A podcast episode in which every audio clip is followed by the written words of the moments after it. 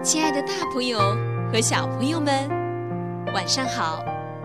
这里是微小宝睡前童话故事，我呀是为你们带来精彩故事的橘子姐姐。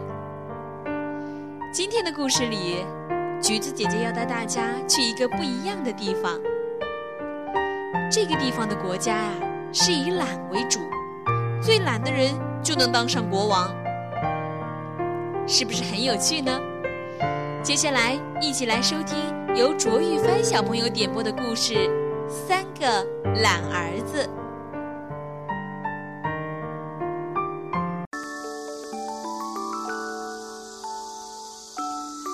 一个懒国王有三个儿子，他同样爱他们，不知道自己死后叫哪一个做国王。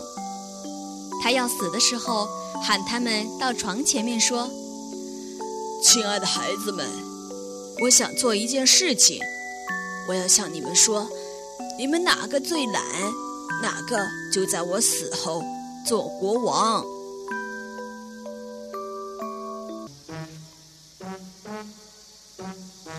大儿子说：“爸爸，国家是我的，因为我非常懒。如果我躺着要睡觉。”有一点水滴到我眼睛里，我也懒得睁睁眼，好让自己安稳睡觉。二儿子说：“爸爸，国家是我的，因为我非常懒。如果我坐在人旁边烤火，我宁愿烧伤脚后跟，也不愿意把腿缩回来。”小儿子说：“爸爸，国家是我的。”因为我非常懒，如果我被吊起来，绳子已经烧着了我的脖子。一个人递一把快刀到我手里，叫我把绳子割断，我宁愿吊死，也不愿把手伸到绳子上去。父亲听到了这句话，说：“你懒得醉到家，你应该做国王。”